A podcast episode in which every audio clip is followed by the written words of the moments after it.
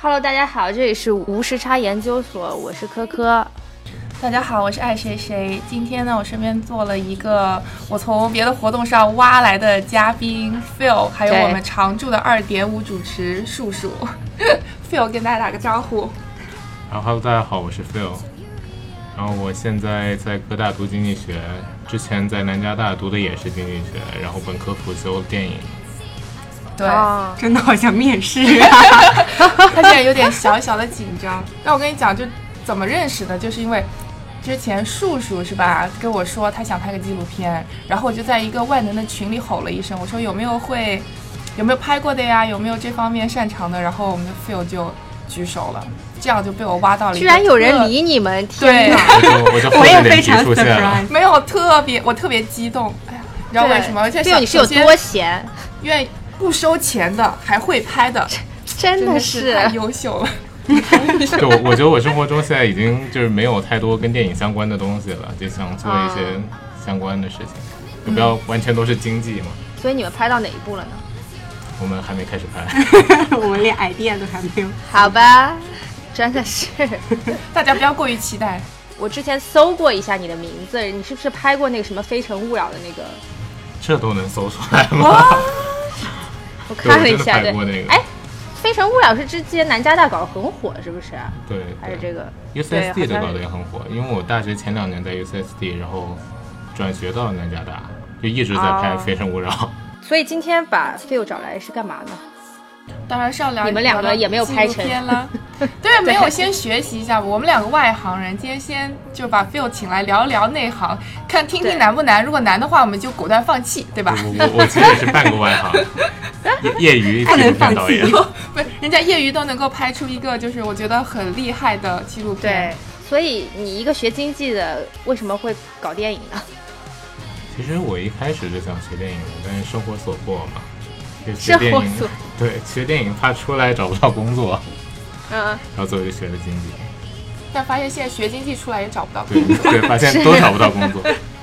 没有谁找得到工作。对，哎，南加大的电影系怎么样？我就记得好像是不是？是全美排名第一的，哦，是吗？哦，失敬失敬失敬嗯对，失但敬。但是我是辅修啊，就是人人都可以辅修一下。NYU 是第二好像，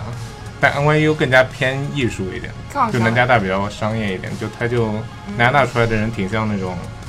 好莱坞的一颗螺丝钉那种感觉。所以 NYU 出来的要干嘛呢？拿奥斯卡奖啊了，我理 NYU 出来其实很多大师啊，对啊是 对吗啊，嗯，厉呀害，失敬失马敬丁斯失科敬。塞哎斯，你有学电影吗？好像没 有。 你有辅修电影吗？好像没有。 所以其实是学了多长时间呢？是就本科的时候辅修了一个是吗？我其实认真学只学过两年嘛，但之前有自己和朋友一起拍过短片项目啊什么之类的这种东西。嗯。OK 然后第一次正经拍，其实就是就是这次给你们看这个纪录片了。嗯，对对对对，那我们可以先讲一下这个纪录片吧。 行。就是因为这个纪录片，确实我们看完之后也发现，好像是一个正经拍的纪录片。对，非常非常震惊。虽然导演不太正经，没有，我觉得用了很多就是惯常纪录片里面会看到的手法，所以我就也想对从从这个片子里面也想问一问，其实是不是纪录片会有一些固定的范式，然后纪录片是不是有一些固定的套路是可以遵循的？嗯，可以先简单介绍一下这个我们刚刚对，提这到个的纪这录个片，对纪录片好的叫叫什么？ Cultivator 其实它有一个中文名字，它中文名字叫《金刚兄弟》。金刚兄弟。对，，因为这是他们那个佛学院里面就是互相称呼同学的一种方式，嗯嗯就是他像是同学，但是又像是兄弟，就是血浓于水这种感觉。嗯，嗯，我一开始想投电影节的，然后后面投了几个电影节，好像也没有什么反应。是什么样的电影节呢？有很多电影节嘛，就比如说 NY Short 什么这，就纽约短片电影节啊，然后或者一些纪录片的电影节。 OK，但是没有投上是吗？对，所以我现在就想着怎么样可以把这个片子发行出去。嗯，对，就现在是什么情况？是现在是你你刚刚说意思是说现在是不能不能公开的是吗？但其实也不是不能公开，就只要我投那些电影节也没有入选嘛，是。啊、如果入选了就不能公开。对，入选了就不能公开。哦，OK，直到就是电影节颁布奖项之后才能公开是吗？对，嗯，所以你在考虑要自主发行是吗？还是对，或者我在想是把它抛到哪个网站上呢，还是联系哪个平台的官方，就看一下能不能合作？对让他帮忙推一下。嗯那大概这个讲的是一个什么样的故事呢？你要不也跟大家介绍一下？就我一开始会萌生拍这个片子的想法，是我之前有一次去川西旅游，就这个地方叫色达，现在可能在国内已经挺火了的，但是我当时去的时候就没什么人知道，是几几年啊嗯，五六年前吧， ？OK，当时就进去这个地方其实挺有仪式感的，因为它不通火车也不通飞机，然后你只能坐那种面包车，然后嗯，它路也特别的烂，嗯，然后你大概要坐个三四天，然后才能进去吧。哦，但它里面有一个、啊这么久对对，但它里面有一个非常大的佛学院，应该是全世界最大的佛学院了。嗯，它里面就像一个大学一样，然后里面都是一些年轻的僧侣在里面学习。嗯，他们好像学出来要差不多十五年的时间吧。那我觉得现在可能有一种就是神话藏传佛教这个趋势，觉得他们那边的僧侣都整个人就比较与世隔绝对与世无争那种感觉。嗯，那他们其实就像很正常的年轻人一样，就他们也会喜欢新潮的东西，他们也会用淘宝。嗯，然后我在他们的商店里看到他们还在卖 Beats 耳机，哦， 厉害了，降噪款。然后我就觉得在这么遥远的，就大家都触及不到的一个地方，然后有这样的一群年轻人就过着这样的生活，我觉得很值得，就是把它拍出来让大家了解一下。嗯，所以你 OK 当初是听说了这个神学院就想去看一眼，是因为这样子吗？还是你有别的契机知道这个地方当时是我有一个在四川读书的同学去过， ？OK，然后我就想去看一下，懂，就跟而且它那个地方非常的漂亮，主要是就很适合旅游。嗯是是是对是，但是就是本着要去拍纪录片的想法去的嘛。嗯，一开始不是，一开始只是去纯旅游的，然后后面过了个两三年，然后后面找了几个朋友一起去拍纪录片。啊，OK，我想他们那个你要坐三天车才能到，淘宝也送，挺牛逼的。那淘宝哪儿都能送到，你这个是个好问题，我发现。 这个时候，Amazon 的无人机就显得尤为重要。对 啊，他那个电池撑不了两三天吧？而且飞不进去都是山，嗯，是对哎，它两三天是因为要盘山公路，是不是？我看好像是一个，确实是在一个什么断崖上，是吗？在一个峡谷里面算是。啊，这个神学院是怎么建立起来的呢？在这么一个地方，它主要是有一个像高僧大德一样的人，在当时建立了这个佛学院，然后就有很多僧侣聚集在那里，然后他们自己建自己的房子，哦，就包括你们在纪录片里看到那种红色的小房子，全是他们自己建的。哦，，的， 谁付出的钱建这个，怎么持续盈利呢？你想一想，藏传佛教有那么多信众呢，哦，所以是而且捐赠是吗？哦而且现在还有源源不断的各种信众，然后去那里，然后他们就跟拉客户一样，哦，就像每一个和尚，就他有自己的信众，然后他们为了表示自己的虔诚，要给这些僧侣去发供养，嗯然后他们基本上就靠这些供养生活。之前的一个其中一个拍摄对象还说，就他最想买单反，哦然后他就可能要更努力的去找一些愿意供养他的信众。哦，有点像 registry 这个，大家就是哦叫集资，集资一起买个什么东西，嗯你像那些大的寺庙的藏族的大的寺庙的法会，其实全都是众筹的。嗯，就我、哦我之前为了拍这个纪录片，加了很多那种寺庙的住持啊、活佛啊什么的，嗯，然后他们的定期微信对的微信，对，对他们全都有微信，而且还会在上面发自己的自拍什么的，我去，哦跟我想象的僧侣不像 branding，对，然后他们定期就会发，就比如说我们这个时候要举办什么什么法会了，然后需要筹个几十万、几一百多万这样子，哦然后就大家可以发多少，然后打多少钱有多少级别的功德。哦怎么像传销一样？不不不是我这种样的话不能随便说，是真的播出去剪掉。就是就算佛教不是也这样的吗？我记得以前很久以前去张家界，然后在就是某一个山头不就会有一个庙吗？一般那种山上都有的。然后就说你捐五十块钱，你的名字可以写在这儿；你捐一百块钱，名字可以写在这儿。然后你捐多少名字就可以刻镀金，弄在对墙上。 对，然后后你捐多少钱，那个住持还是什么比较高级别的人可以来，可以可以来接见你一就你下，握手开光，对嗯对，给你开个光，握个手什么的，对是吧？对对就像你去拜见活佛什么的，你都是要带礼物的。对对对，你至少怎么着你也要花个一百多块买一条哈达什么之类的是带过去。对，嗯就其实现在大家都有一种就是神话藏传佛教的趋势，嗯就觉得因为可能因为它太与世隔绝太久了，可能对陌生的事物就会想要去浪漫化它。嗯但它其实也是一个 business，就跟所有的宗教一样，嗯，就其实所有的宗教都是因为社会需要而存在的。是，就是因为我们对它了解的少，所以觉得它好像很神秘、很高深，是吧？对，对于中国人来说，其实还是比较客观的这件事情。我觉得你去思考这个方向，其实还挺特别的。因为我当时拍的时候也有很多限制，就没有办法去完全表达自己想要的想法，是然后最后是用仅有的材料就是拼凑出来了一个故事。但当时拍的时候有遇到过什么阻碍吗？嗯、当时拍的时候有一个问题就是，我没有了解到他们学校的行政和宗教是分开的。就我之前跟他哦们，他们有个部门类似于宣传部，然后叫弘法部。嗯，然后我是跟他们的一个高层去沟通了一下，然后也得到他的许可拍这个片子。嗯，他当时就觉得我可能是去帮他们宣传什么的。是，然后后面呢，我因为我们带了一些比较大的设备去，然后在其中的一个学堂门口，那种经堂门口拍摄的时候，就很多那种年轻的僧侣过来围观，然后我们就直接被 shut down 了，就直接有一个、他的职位叫做管教的人来了，就他可能是学校就是宗教方面的一个领导，哦，嗯嗯对。然后可能还是宗教比行政要高一级，然后当时就直接不让我们公开的拍了，嗯哦，是那是什么原因呢？就是引起了太多人围观。对，引起了太多人围观，就可能他觉得阻碍了学校的正常秩序，类似于这样的东西。那比方说你们拍完之后，他们会想要再看一遍吗？嗯，那不会了，就他至今还没有跟我联系过。那他们也蛮 chill 的，对啊，一般不，最最神奇的一件事情是什么吗？嗯，就采访的一些对象，他们之后事后有跟我暗示过打钱的事情。哦是吗？对，然后我后面就是没有给出太明确的回复，然后他们就把我微信删了。哦好，他们细可能胞本来觉得自己那个出演是怎么说呢？是有钱赚的，是一种工作。但一开始我们没有协商过任何这方面的东西，就嗯他就是对觉得欢迎我来，然后欢迎我来拍摄，嗯，所以基基本上都是免费的，是吗？对，基本上都是免费的，对。就可但能他们送了事他们一些先小不礼提那物就什没么有的用，对。嗯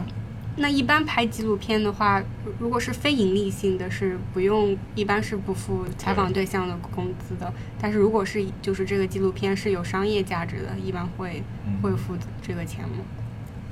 就是这个 depends，就要看你和这个采访对象达成了一个什么样的 agreement。就是如果他跟你说你要给钱才能拍，你肯定要给他一定的酬劳嘛。是，但如果有有时候可能是一些熟人啊，或者朋友的朋友啊，或者之类的，或者有的人就是想让自己的故事被传达出去，他不想用这个来收钱，对，对，那你就不会支付。感觉像美国在做一些什么电影电视剧拍摄的时候，像那什么 property 的 license 都很难 get 到，拍录纪录片也是一样的嘛。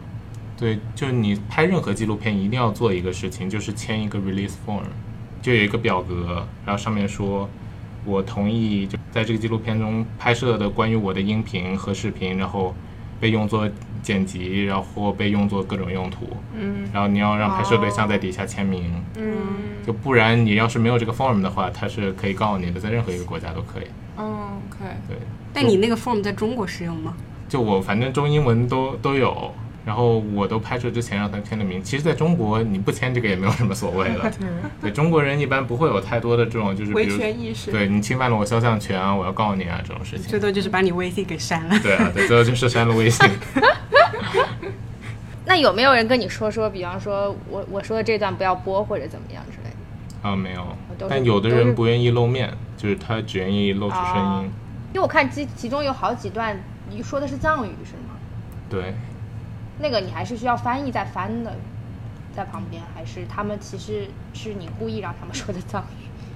不是有有一段是他觉得自己藏语说的不太好，然后他就让他的一个朋友在旁边帮他翻译。啊，觉得汉语说的不对。对对，他觉得他汉语说的不太好，然后就他说一句藏语，然后他朋友翻译一句汉语，这样。你一开始拍的时候，你只是想就是展现这个佛学院的，等于说相当于把他们的就是生活的这一面展现给大家，就是因为完全不了解。但是你当时就真正实地在拍的时候，你有写剧本或者什么的吗？就是有先 draft 一下分那镜个头脚本对，分镜脚本这种的吗？就当时其实没有，当时就完全拍摄计划是比较松散的一个状态，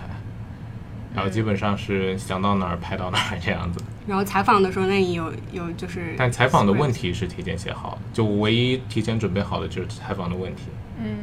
所以其实你的问题是有一个大方向在的。对对，那你怎么选这个采访对象呢？还是说谁愿意来聊聊就就被 grab 就很过来复？杂。我我就是联系了特别多的人，就包括我的朋友，就对宗教比较感兴趣的朋友啊，或者有那种朋友的父母。嗯对，你知道中国就是藏传佛教的信众的最大群体就是中年妇女嘛，就他们很多都加了几个活佛什么的，然后他们活佛可能有徒弟什么的，啊，对，然后就这么不联系。认识那个什么阿雅不是还嫁了一个活佛吗？是吗？对啊，她老公不知道好像是个活 佛。对的，他们可以结婚的，对 sorry 对对对，对他活们都生可以结孩婚。子我之前还有一个朋友，就是有一个活佛想追她什么的震，惊了。三世修来的福 分。就是看完这个片子，我发现其实用了很多比较呃纪录片性质的手法，包括很多航拍的镜头，然嗯后很多就是。呃就是一阵喧闹之后忽然停止，然后变寂静的那个这个剪辑手法，是不是纪录片本身可能会有很多纪录片应该遵循的拍摄手法？像你刚刚说到，就是一片喧闹，然后突然安静，这个是现在很多文艺片都喜欢用的一个手法。就你们在电影院看文艺片的时候，你们会经常发现结尾就经常是这样的。嗯，就结尾一般就是突然特别吵啊，就是主角站在一个瀑布前面啊对什么之类的，然后突然一下安静，对，就这样就会变得特别 powerful 是这个结尾。嗯然后现在纪录片有一个大的趋势呢，就是纪录片越来越变得像故事片。嗯因为其实从纪录片诞生的初始，就是绝对真实的这个东西就其实是不会存在的，因为你的摄像机在那里，你的导演在那里，其实已经对这个现象进行了一种干扰，是对，就已经不存在任何的绝对真实了。对，嗯是就包括像比较有名的有一个纪录片之父叫弗拉哈迪，不知道你们有没有听说过，是哪个国家的好像是美国的吧？ ？OK，然后他拍了史上的第一部纪录长片，叫《北方的纳鲁克》。嗯啊，他当时就是标榜是绝对真实，但是事后被人挖出来，他很多镜头都是摆拍的，哦就包括比如哦他想拍爱斯基摩人的生活，嗯然后他为了采光比较好，他就直接把人家的冰屋给去掉了一半，啊，人家就其实是半暴露在冰天雪地里，然后拍这一段的。天，那现在其实有一个趋势就是。嗯他会想把纪录片拍的比较像故事片，就是完全看不出纪录片的痕迹。就你他会有一些就是特别美的镜头，就你觉得不会在一般的纪录片出现的那种镜头。嗯啊，他甚至有时候会用一些特效，然后让这个场景看起来更有诗意。我之前看过一个片子叫《Auto Sleepless Night》，他那个片子就有好几个场景是用了特效的，比如说他有一段就是主角在街上走，然后导演觉得这个时候下雪会更有感觉，然后直接把雪给 P 了上去。这是为了营造一种氛围是吧？嗯那如果以这种故就是纪录片，如果拍成非常故事性的，跟一般的呃非纪录片有什么区别呢？就现现在其实任何的事情都在 merge 嘛，就所有事情的嗯界限变得特别模糊。嗯而且之前其实有很多故事片的导演，他也发起过让故事片拍得像纪录片的这种运动。嗯嗯就比如说非常有名的贾樟柯，他之前建立了一个青年电影实验小组，嗯在他还在北电的时候，啊，他当时的宗旨其实就是多用手持，然后少是去布景对布光啊对什对么之对类对的。对，我记得有这趴，就是说不赞成打光，就是你该是暗的，就是暗的，对，然后所以他包那个什么风中有朵云做的，哎，雨雨做做的的云做的云，云，雨那云个就是是那个是全娄烨程，那个是啊娄烨。哦哦哦，是娄烨，对对对，全全程娄烨全其程实拿着也有手一持嗯点，，也有一点这种感觉。娄烨当年拍的《苏州河》其实也是很纪录片式的一个故事。啊，对然后还对有西方这边就有一个导演叫拉斯冯提尔，嗯也挺有名的。然后他发发起过一个运动叫 Dogma 九五，他的宗旨也跟贾樟柯那个青年电影实验小组一样，就是号召一堆导演就不要去太去电影化，就是花大成本，然后去布光布景，嗯然后可以只用手持，然后可以就只用原场景。嗯但如果就是把纪录片拍成有故事性的，会不会给一般观众造成很多误导？因为就是一般观众对纪录片的印象还是还是以那个最初宣传的真实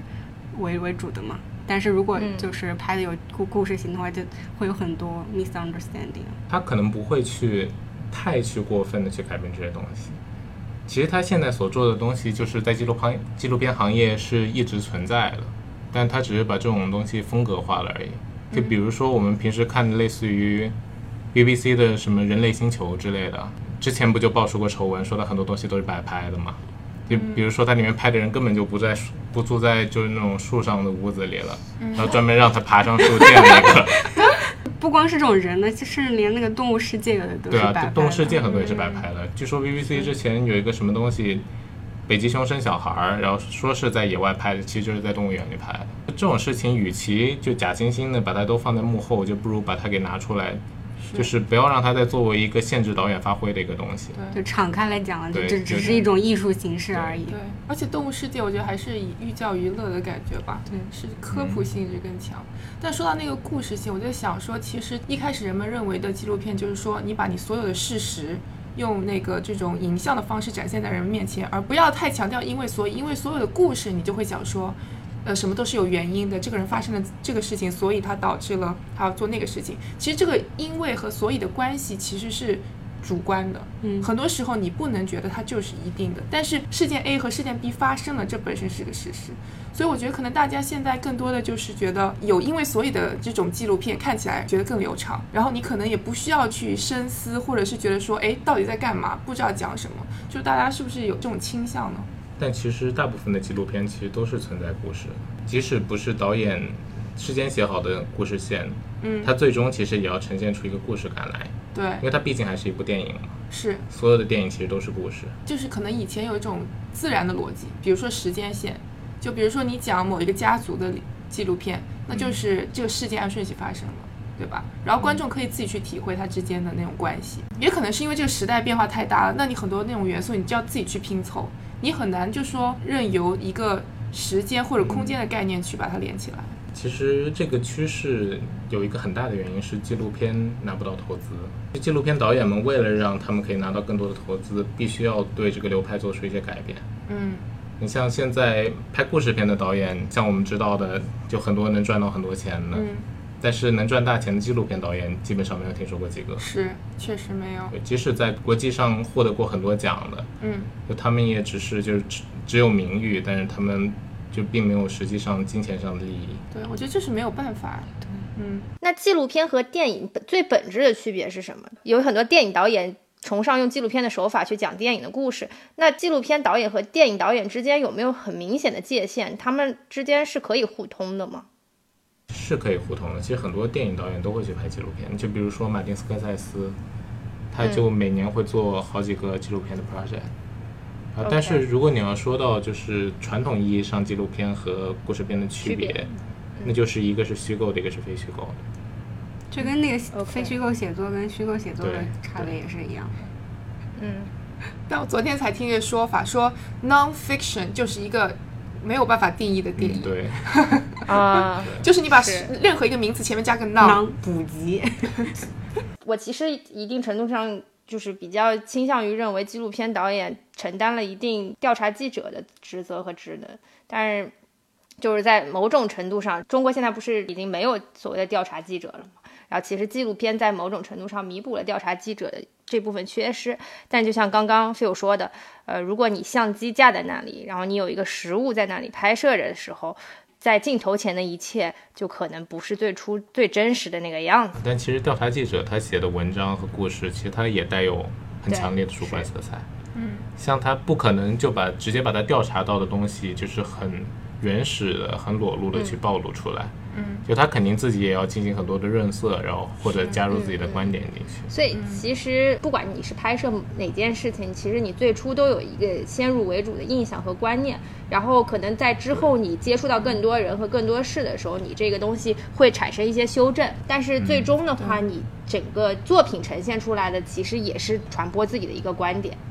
你没有办法。完全的像我们拍 vlog 一样，无脑的记录生活的这个流水账的这种方式，还是存在消化，然后再那个输对出的嗯你过程。最终是需要有个内核的。因为它经过别人的手中或者口中传达出来，就它已经是一个 second material，了、嗯是它已经是第二手资料。嗯，就你想要绝对的真实，你只能自己去找第一手。对，像我刚刚问的，有没有什么特别的或者固定的拍摄手法呢？其实是没有的。而且我觉得所谓的固定的拍摄手法，在现在这个时代里，其实都应该去打破它，这样各种艺术才会有各种可能性。就如果一直是那种固定的教条的话，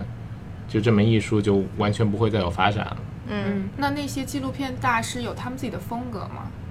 其实很多纪录片的大师，他风格性都是特别强的。然后我可以向大家推荐一个我特别喜欢的一个拍纪录片的导演，叫维姆·文德斯。嗯，他拍的很多纪录片就完全是加入了很强的主观色彩，甚至有时候就是他的一些片子会自己作为一个对象在里面加入一些特别私人的东西。像我很喜欢他拍的一部纪录片，也是拍我很喜欢的一个设计师的，就是拍山本耀司，叫《都市时装手记》。在这里面，他就会拍很多他跟山本耀司互动的整个过程，然后甚至山本耀司的设计是怎么样影响到他的，就从他的角度是怎么样看这件事情的。但这也算是手法或者方式的一种，对不对？对，就你可以自己去 define 自己的手法。嗯，但是你不需要 limit，就是说这就怎么固定这种方式，就是你作为一个导演，你是有自己完全自主权去表达的。嗯，最主要的目的其实就是传达出来你自己的观点，你自己的想法。嗯可能还是比较宽广。说到之前咱们提的这个事情，就是为什么相比较于传统的电影，纪录片其实受众挺小的，而且看的人并不是很多，这是什么原因？可能很多人会觉得纪录片还是比较平淡的，嗯因为毕竟是真实的东西，就不会像电影那么 dramatic。嗯，是，你很难去在一个纪录片里寻求刺激。对，就像大家特别喜欢看、特别火的那些纪录片，其实它都是在展示某种奇观，嗯就可以让人兴奋出来的那种。对，舌尖上的中国》， 对，然后或者 BBC 拍那些什么《人类星球》啊、《Planet Earth》啊之类的。就是还是比较喜欢看有跌宕起伏的，然后有强烈戏剧冲突的东西。因为我觉得可能看纪录片，就有时候你不觉得只是一个纯娱乐，你有时候可能真的是抱着一个学习的心态对在看。有时候会觉得有一种压力。对对对，就觉得说，嗯哎，我要看这个，我要把这个看懂，你知道吧？而且我印象当中，大多数的纪录片可能总是会传递出一些比较让人觉得很压抑的感觉，就比方悲观的一些情愫在里面。就比方说，之前我看过那个讲叙利亚战争的，就纪录片导演他因为承担着太多的责任和使命，他想要传递某种大家看不到的东西，在角落里或者没有暴露在阳光下的东西，所以这种东西就很让人觉得看完之后心里很压抑、很痛苦。然后或者甚至觉得这个世界上有居然有这么多没有办法解决的问题，这种时候我我觉得大家可能会更多的抗拒去看纪录片，就它选题一般都相对比较沉重。沉重，对可是你想，你如果是个日常的、开心的，你就不会，就是纪录片的意义就不大了。日常的开心就可是拍个 vlog 就行。 ，vlog，对，但其实现在也有越来越多的导演去拍一些就特别私人化的东西，嗯就比如说拍自己的爷爷奶奶啊什么的。嗯，之前特别有名的一个片子叫《四个春天》，在国内挺火的，好讲像的嗯是什么？好像讲的就是我没看过那片子啊，但我听说好像讲的就是他爷爷奶奶平时的生活，嗯然后拍的也挺感人的。像我 OK 刚刚提到的那个片子叫《Auto Sleepless Nights》，嗯他那个片子就整个片子就是在讲一一堆波兰的年轻人整天无所事事，然后偶尔去蹦一下迪啊什么的。 嗯，哎，好像听过这个。就但它整个的传达手法就特别有意思，就整个东西拍的特别有艺术性。其实对于我来说，就这是我的个人看法。嗯，我觉得电影它作为一个视觉表达，它始终是美学至上，故事本身始终不是最重要的东西。嗯，就它首先要拍的好看，拍的有艺术性，是然后才会引发别人去喜欢这个故事。是。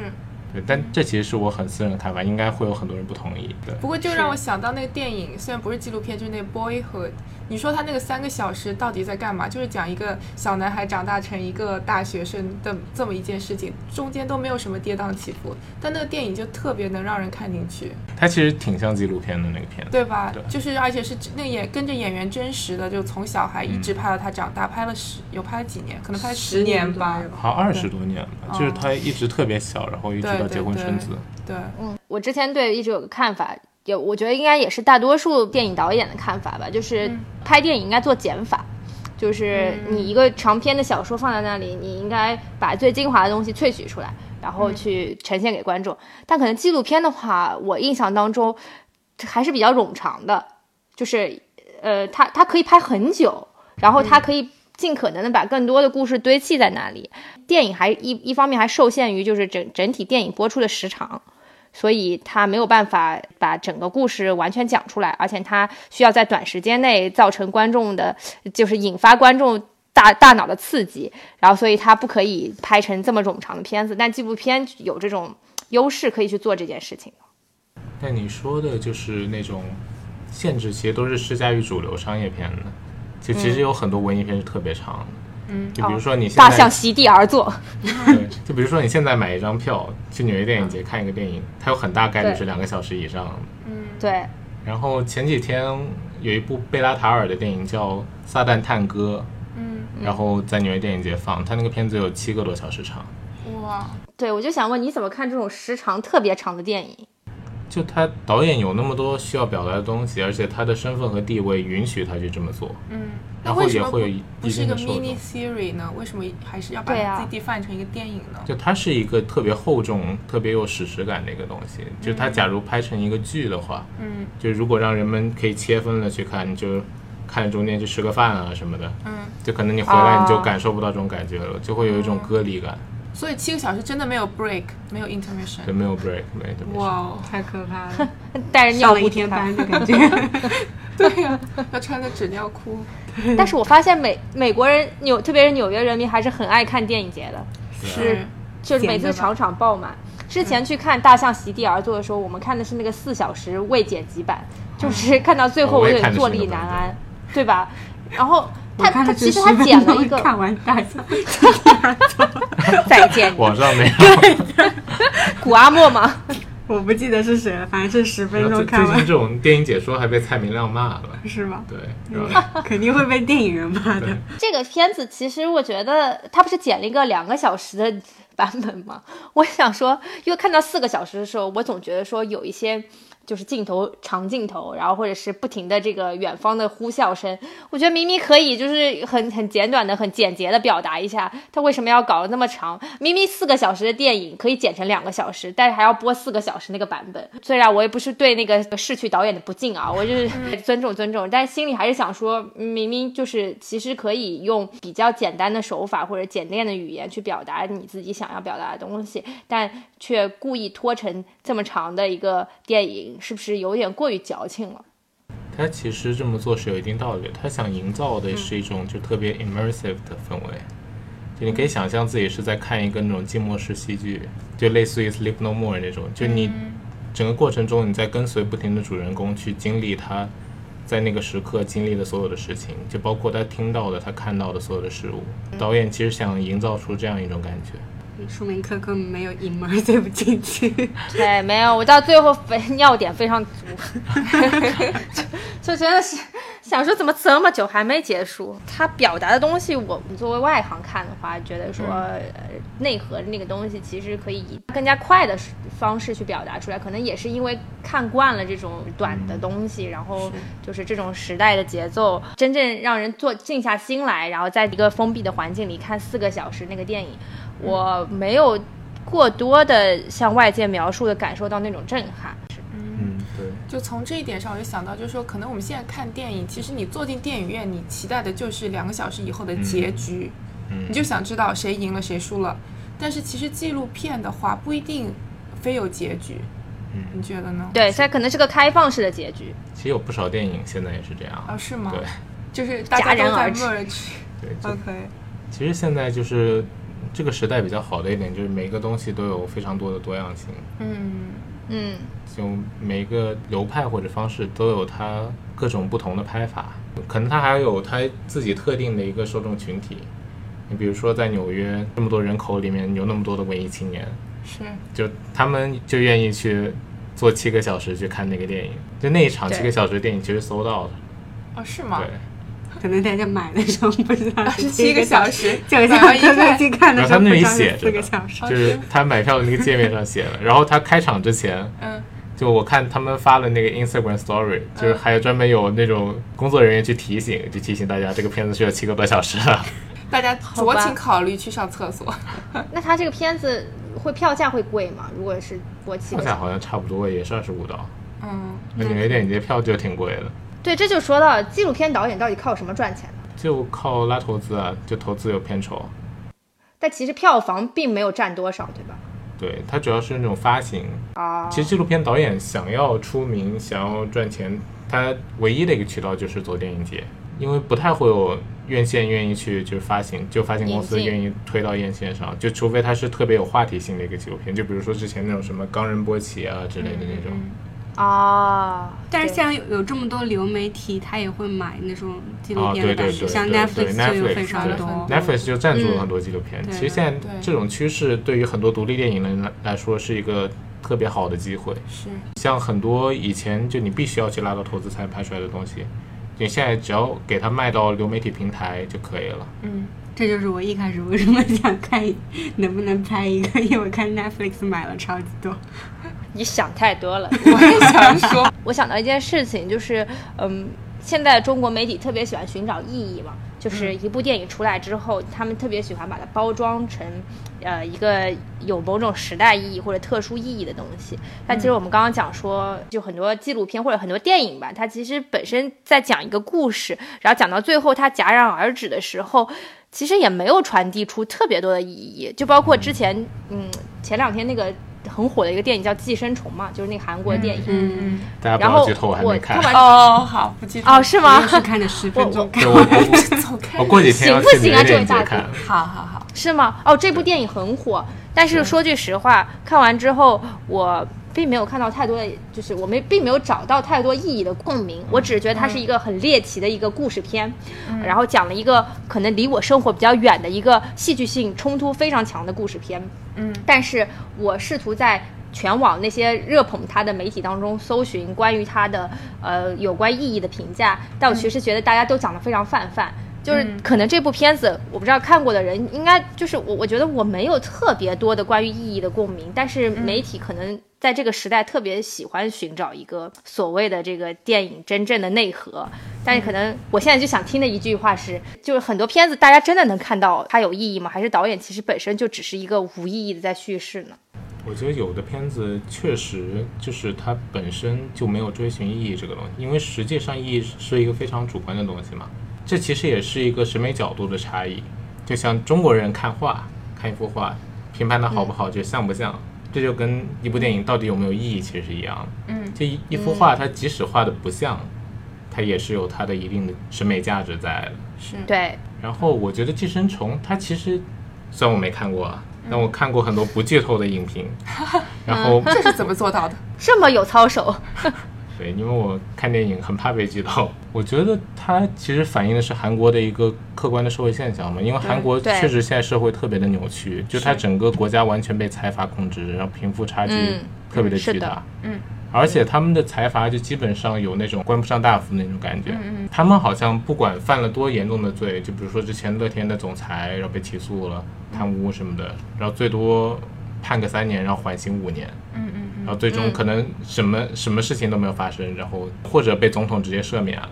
嗯，我觉得《寄生虫》可能就是想反映韩国现在社会中的这一种扭曲的一种状态吧。对， 但我就想说，就是导演的角度说，他是不是就是想要为就是弱势群体发声，或者说想呼吁什么？我觉得不一定。但是他的对这个故事本身，他确实是从现实生活中找到的灵感，然后把是它放大了，是戏剧更化 dramatic 对。对，对，对。但你硬要把它扣个帽子，就是说啊，这个导演他就是想要怎么样怎么样，那只是个人，仁者见仁，智者不见不过我智。们单说奉俊昊这个导演，这个导嗯演可能真的是想要怎么怎么样。 对，因为他是吗是一个其实很野政心很治，大对、嗯，对，他第一部作品叫《杀人回忆对，就那这是第一部作品啊。》，应该不是第一部，但但他是他最火的作最品，火的对，作品应该不是是第一部。哦，对，然后对杀人就是那个犯人被找到那个是吗？对没有被找到，没有被最对近不没是没有被找到，但没有最近被找到，最近被找到，但是过了追溯期了。对，哦，是吗？对的，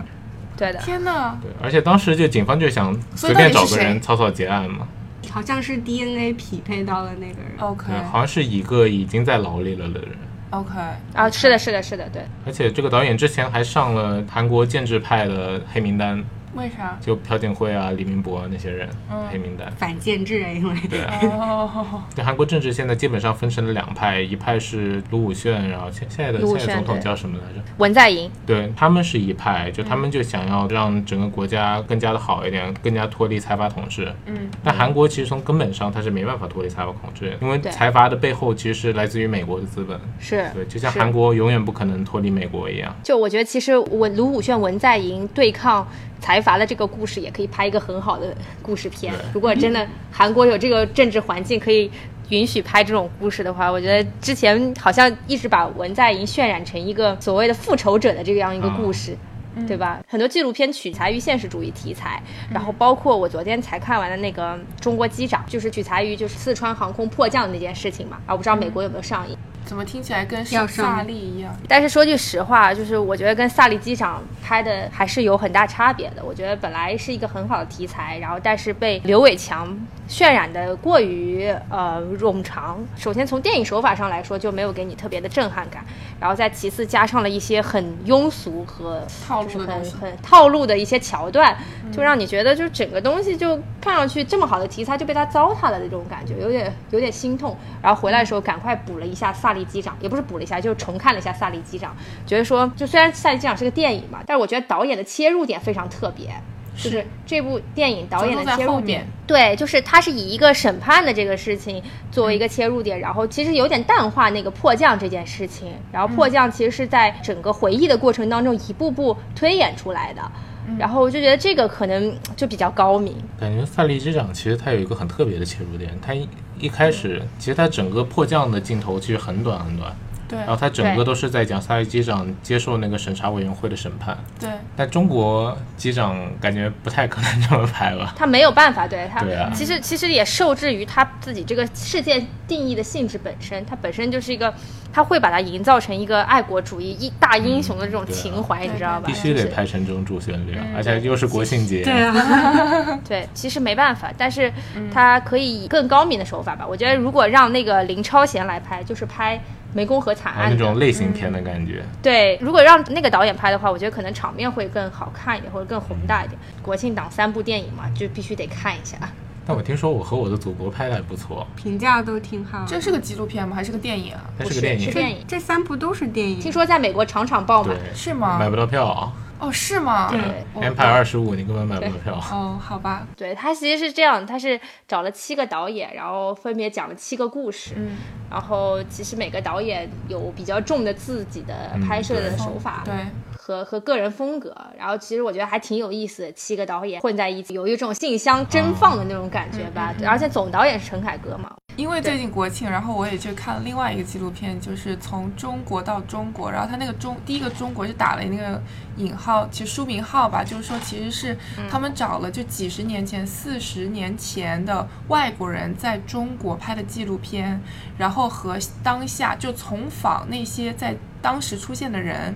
现在四十嗯年后。或者是他们的那个子孙发生的情况，然后就有这么一个四十年的对比吧，就是说这四十年中国经历了什么。我觉得这是蛮有趣的一个角度吧，因为我觉得过去这四十年中国变化真的太快了。就是很多人都没有来得及去消化这四十年来发生了什么，就是很多四十年前的一些东西，现在真的是连对影子都找不到。但是如果说当对年没有这么一个外国人拍的这个纪录片，很多东西都流失掉了。但有一个很有趣的点，就是我感觉当时外国人来拍的时候，其实大家都是有准备的。 特别是他们会去什么杂技院呐、京剧学院呐、拍他们的排练的场景，然后那些老人现在不都已经老了嘛，就会说，哎呀，啊当时外宾来我们都是非常重视，但是绝对没有说呃摆拍什么的，都是非常真实的。然后我想说这不可能吧，因为我一 win 三百对，两的感觉。我就记得我小时候学校上公开课什么的，嗯老师都会演习对啊一遍，对吧？对就先上一遍，啊对对我就不相信四十年前外宾来拍这种纪录片，他们没有排练。当然很重视了，对，哎 对，对啊，就肯定要就穿戴一新，然后要把就是把家里最好的衣服拿出来。然后还要画上那种妆，戴上所有的 jewelry 就脸脸画的特别红。不过刚刚爱谁谁倒是说了一点，我还挺挺有感触的。我觉得纪录片导演有一点其实挺让人佩服的，就是他能够就一个题材拍上很长时间，就比方说拍个两三年这样。嗯就之前那个美国工厂嘛，对吧？是前段时间我们也聊了，对就其实好像也拍了大概两三年的样子。对，就是他能够在这么长的一段时间内专注于这一件事情。嗯但你说商业导演、商业片导演，他可能就是快节奏嘛，对，就苦心孤诣于某一件事情，我觉得还是挺让人佩服的。嗯。但有一些好的片子也是十年磨一剑吧，是不是《流浪地球》对也拍了好多年啊？后期制作很多哦年，可对能对。但是可能纪录片更多的会去讲一个非常时间长和跨度很长的嗯对一个故事。对，可能有嗯时候你就是真的只是需要这个时间，因为你不知道这件事情会怎么发展，或者说这个你在拍摄过程中它不断的变化、不断的进化，那你就会有更多的素材。你要得到一个对的你觉得很丰富的点了以后，你才会觉得说，哦，那我这个时间到这个时候，我觉得差不多了，然后我可以进入剪辑对或者怎么样。其其实有很多片子是，就是他已经开始剪了，然后发现素材不够，然后又跑回去多多拍哦。了对，因为我感觉 OK 电影这种是你 set 好一个情剧景，本然后把对故事浓缩在一段时间内呈现。但是纪录片你得等故事发生，平时的生活中故事性并没有那么强，你要拍相当长一段时间，你才能积累到足够多的素 材。我当时其实是想回去补拍的，但是微信已经被删了。还得打钱，找不到人，其实这种后期的回访还是比较有意思的，嗯对对吧？对，就是之前不是拍那个慰安妇的那个导演，就二是就十是三吧，对对对，就是后来其实牵扯到了很多事情，而且是这样，就是导演当时把所有这部电影的所有票房都捐给了，可能成立一个基金会还是什么，然后反正捐给了这一群人，然后最后还扯出了一堆乱七八糟有的没有的事情。这导演是没有签 release form，就 他如果签的那个东西，在法律上是有效用的。像美国其实这种事情也发生很多，就假如你没有签那个表，就别人随随便便就可以告你，也可以赔很多的钱。这个是不是也跟你之前说的，你拍了这个纪录片，其实就已经，嗯，不光是你改变了这个事情的叙事节奏，你其实你 meditate into people's life 对了。对，你其实已经改变了他是的的生活，对就嗯的不管你否认还是不否认对。的，对的，对的，对的，就是你自己也跟这件事情牵扯不清。对，就如果你产生了更大的社会轰动效应的话，你其实你你也不可避免的卷入到这件事情的后续的一些发生的当中。对，说白了，纪录片导演没有办法把自己完全的割离开来，就躲在摄像机的后面。对，会担心有这种事情发生吗？如果这是你可能要去承担的风险。我就很难想象，说如果真的是拍两到三年，你把两到三年的创作精力都花在这件事情上，怪不得纪录片导演很穷，两两到三年其实你同时可以拍好几个纪录片项目，就比如说你春天去这是可以同时，拍的，是吗？对啊可，以，他也不是说二十四小时跟拍吧，他对啊也不是啊不可能知道他的 schedule 是什么，对，然就后可能有周末去内容拍一下。对的，就比如说，假如我们要拍纪录片，估计就对的周末拍一下。对的，嗯，而且在这个这么长的时间维度里，可能这个导演和这个拍摄对象也会建立起一种就是特信殊的任关系。对，我嗯之前看那个中国有一个纪录片导演叫赵琦，就是拍那中国市长的那个，听哦说我过吗？听说过耿听说彦过波拍的那个，他就说在他年轻的时候拍纪录片，就是总是想要以一种非常高深的那个角度，自上而下的去。观察、俯视那个被观察的对象，但是年纪大了之后，他反而用平视的角度去接触你的观察对象，去了解他，去理解他，这样拍出来的纪录片就会让人更加有共鸣的感觉，观众可能更加能跟随着这个导演的感觉去走。其实确实是要拍摄对象就得把你当成朋友，他才会说出你所需要的那些东西来，就他才会把自己的情感暴露出来。而且就是你跟他成为朋友关系之后，他甚至有时候会忘记旁边有摄像机存在。之前上一个课就是那个老师就拍过很多纪录片，他就会说，就是你如果和拍摄对象建立起一种互相信任的关系，你会惊讶于你可以把摄影机放得多近，它也可以很自然的去表现这一切。你甚至可以嗯完全就是贴上去，就比如说你要拍特写什么的，就它也会慢慢适应这一切。那有没有什么比较好的方式去 approach 你的那个受访者呢？就是你怎么样建立这种关系？那这个其实比较的难，就每个人其实有自己不同的一个人际交往的模式， OK，就跟你平时怎么样想交朋友一对样，和你想认识的人交朋友，对的，所以你要成为一个纪录片导演之前，要先成为一个 easy going 的人，是吗？对的最重要的是 要会要懂得聆听吧 Approach，，可能对。嗯懂，OK，得倾对听，，其实现在的这些科学技术发展，让电影更加平民化了很多，包括这个大疆的这些设备，嗯对，对我用的就是大家，就是可可能很多大众都可以创作出很多很好的作品。嗯那你怎么看？就是 vlog 现在这么火，就 vlog 其实基本上拍的都是自己吧，把自己的嗯对生活展示出来。对，很多 vlog 就就是拍吃的跟那个旅行的 vlog 都嗯是一个饭你吃，嗯都大同小异，都是一样的。就什么我现在在对机场啊，怎么怎么样就是一个人带着大家瞎哦逛，啊？对，嗯，但是大家也依然可以看一下我们的 vlog，我们的 vlog 啊是不一 样的。那我 应该去看一下。这确实像你说的那样，很多人拍 vlog 就是一个生活的记录嘛。对，但是哎但你那个题材其实对还蛮有意思的，因为拍的不是自己对，拍嘛，卖对文物对什么对的。，好，最后我们来聊一下两位身在纽约主播想要拍摄的那个主题是什么呢？我感觉就是这件事情，在我们这个节目里聊过以后，就是下先不不要来拍 release 是对吧？对就非得拍了，是吧？对，就是一定要拍就了，是一定要拍啊，对，你就得给自己一个 压力。叔叔就是说啊了，让他承肯担这定个一责定要拍任。。这个是我多年的梦想，好，那请说出你的梦想。拍纪录片。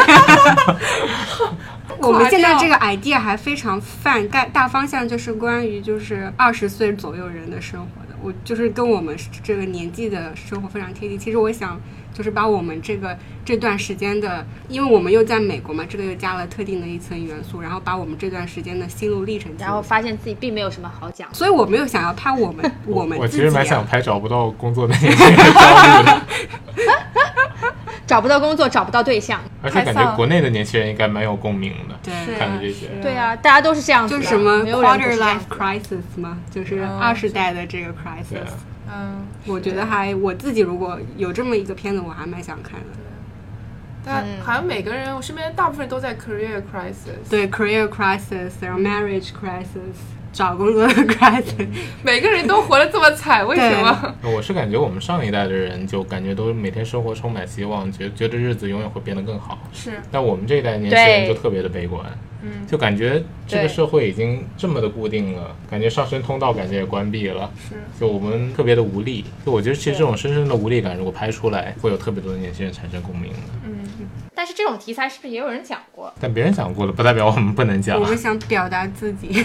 所以还是生活的细微的之处，对吧？并不是什么特别宏大的命题。就现在其实拍私人化的东西会更加受欢迎一点。嗯你强行去对讲一个，你如果没有一个宏大的视野，你强行去讲一个宏大的叙述，也会显得有点吃力吧。对我之后可能想往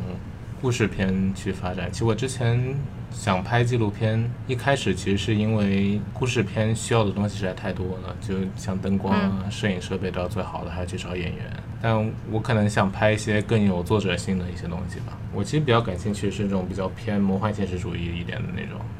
跨度很大，啊，从现实主那你义是到不是要魔做幻五现毛实特主效了义，其实也 也没有不那么是大也没有那么大的跨度。那国内有很多素 OK 材可以拍啊。对，对而且也不一定要对特效啊。嗯，就魔幻现实主义的东西，就只要有那种割离感，就你觉得嗯这个东西不应该这个、在这个环境里出现，其实它就哎算是魔幻现实主义。嗯而且国内其实有拍魔幻现实主义特别好的土壤，对，因为太多了，是吗？对的，太多了。 太多的城市发展，然后跟不上的一些东西，是是，所以就显得特别的割离。好，好，让我们非期常期待。待。期待。对你这是不是还要面试演员啊？看很多导演面试演员那一趴很酷。但感觉就很难面试，很很难选角其实。而且就你对作为一个没有什么身份的导演，就很难选到好的演员。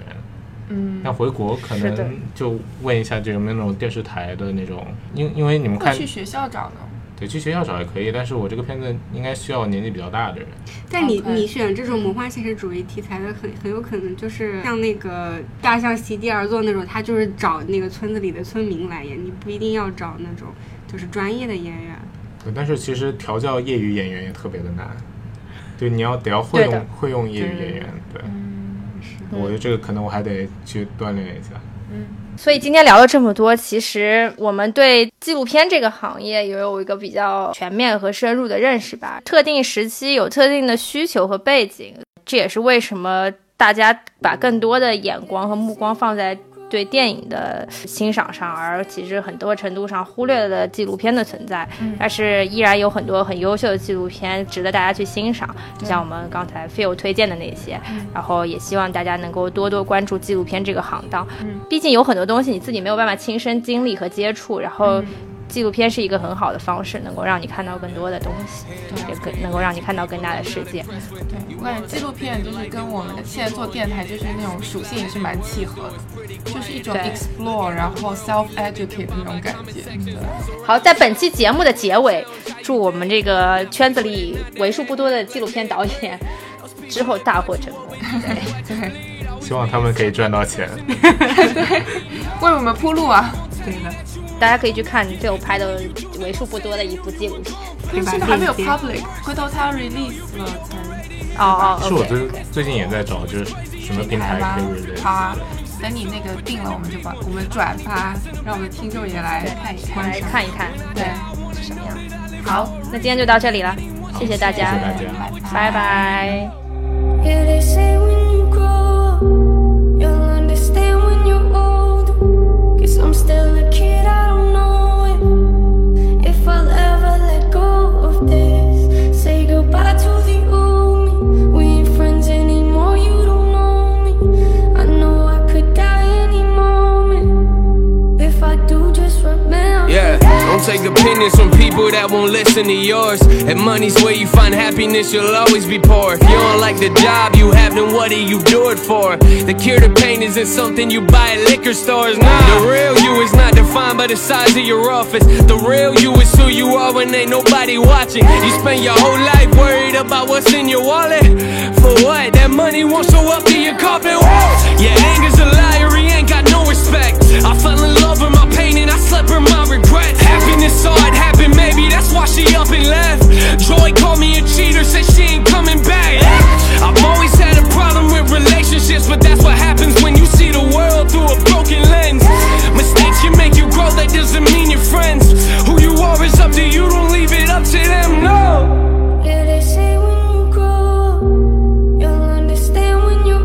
old. Guess I'm still a kid, I don't know it. If I'll ever let go of this, say goodbye to the old me. We ain't friends anymore, you don't know me. I know I could die any moment. If I do, just remember Yeah, they this. say you got in the music, you signed up to be hated. That's kinda weird, cause I don't remember signing my name up. Coming from people that give advice but never take none. I like my privacy, but lately I feel it's invaded. I heard that life's too short, don't let it pass you by. We waste a lot of time crying over wasted time. It's not about what people think, it's how you feel inside. My biggest failures in life are knowing I never tried.